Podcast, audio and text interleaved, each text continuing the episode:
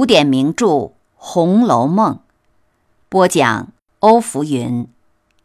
欢迎收听第十六回赠帕题诗。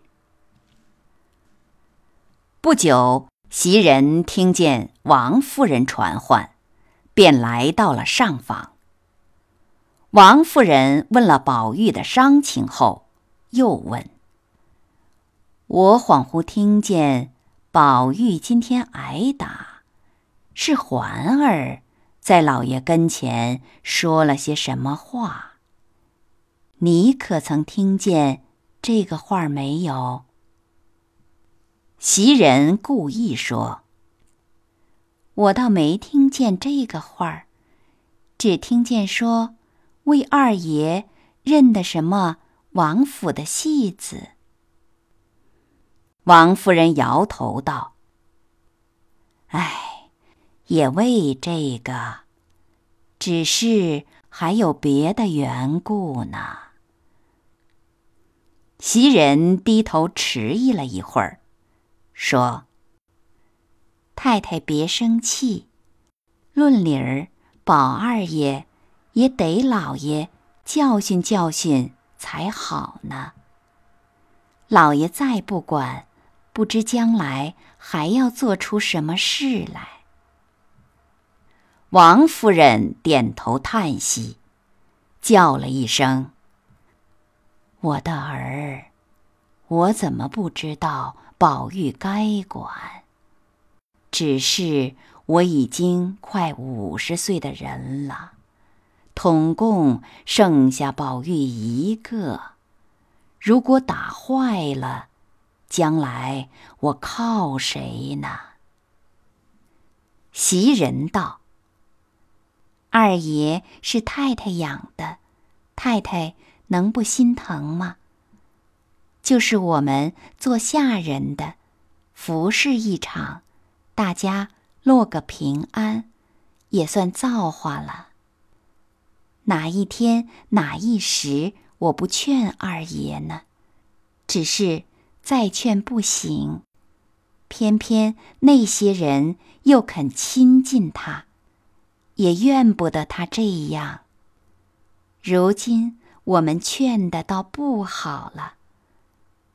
今天太太提起这个话来，我还惦记着一件事，只是怕太太疑心，不但我的话白说了，而且。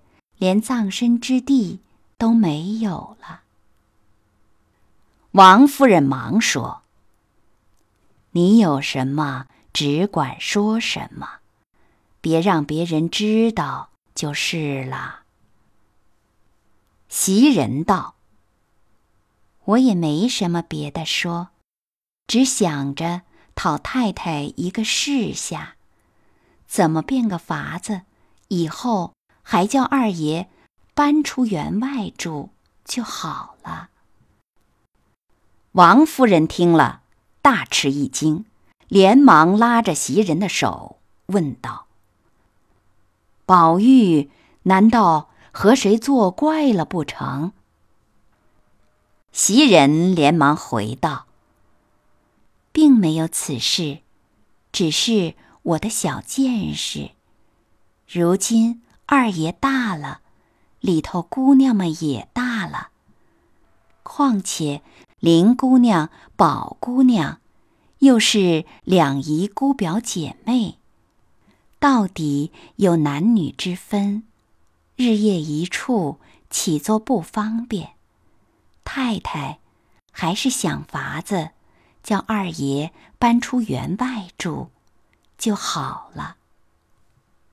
王夫人听这话，触动金钏之事，越发感念袭人，笑道：“我的儿，你竟有这个心胸，想得这样周全，真是好孩子。只是还有一句话，你如今既说了这样的话，我索性就把宝玉交给你。”好歹留点心，我自然不辜负你。后。来，他指使凤姐将袭人的月钱从一两提到二两。凡是有赵姨娘、周姨娘的，也有袭人的。再说袭人回到院中，宝玉才醒。由于心里惦念着黛玉，要打发人去，又怕袭人拦阻，宝玉便先叫袭人到宝钗那里去借书，再命晴雯来，吩咐道：“你到林姑娘那里，看她在做什么。她要问我，就说我好了。”晴雯说：“为什么去呢？”